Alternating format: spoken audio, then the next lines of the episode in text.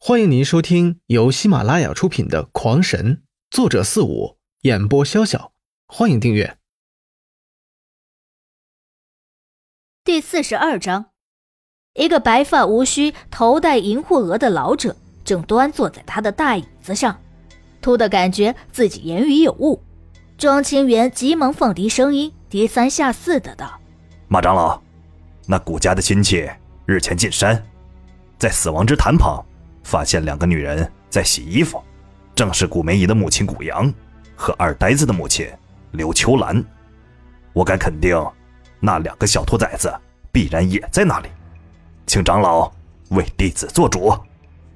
你的事就是宗门的事，宗门不会置之不理。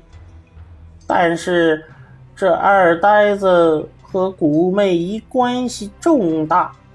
暂时不可杀之，所以你千万不要做傻事。为你着想，这次行动你的人就不必去了，让发现他们的人给我们带路就行。可我，庄清远明白，如是这次成功，那自己在宗门中的地位就飙升。但是现在这马长老不让他去参加行动，他明白这是要抢他的功劳。不必可了，就这么定了。走，出发。老者根本不给他反驳的机会，话还没说完，便带着一众人等是出了屋门，带着一名村民向山上行去。如果刘辉在这里的话，一定会认出。那个村民就是当初他们从涂家救出的古离的弟弟古云。马长老放心，我们送到就回来，我总得保证我们这个立了功的村民的安全。庄清源是死皮赖脸的跟着跑出了村子。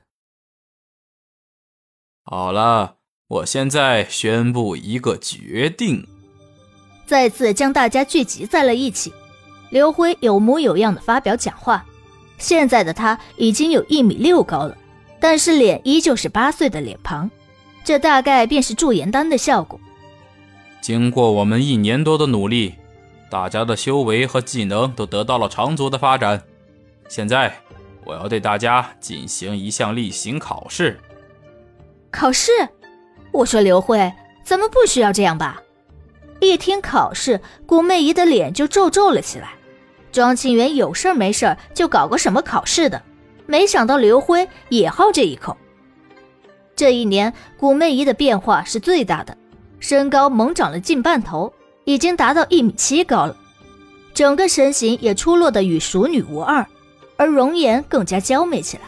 正如所说，女大十八变。行，我们正要确定一下我们的能力呢，快说考什么？古阳却十分的热情。经过一年的强训，现在的古阳也强大了许多，信心也是倍增。而且他吃下了驻颜丹，面容不再变化。嗯，我也希望知道一下我的实力。好，三票支持，一票反对，通过。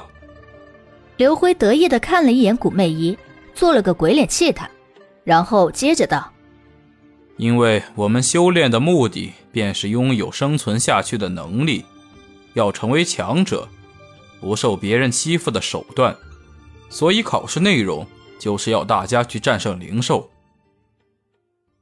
秋兰，你独自一人去东边八里处的一个山谷中，斩杀盘踞在那里的一条三阶毒蟒。古媚姨，你独自一人去北方十五里处的那座高峰上。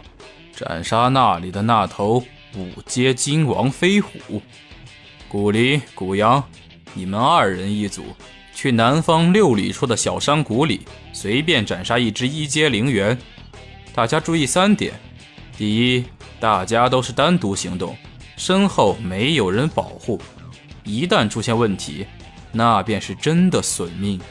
所以大家务必发挥出自己全部的实力，要胆大心细。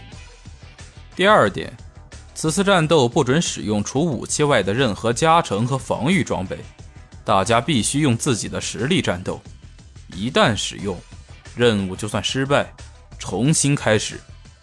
第三，不准使用计谋和手段，要全力的正面对抗，拿出你们的真正实力。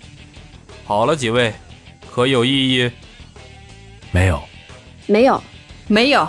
几人已经不再是以前怕事的普通村民，他们有实力、有战力，也有信心。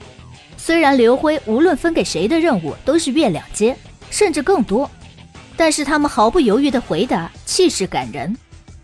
出发！随着刘辉一声令下，几人瞬间化作数道人形，消失在了眼前。看着他们离去的身影，刘辉眼里充满了满意的笑容。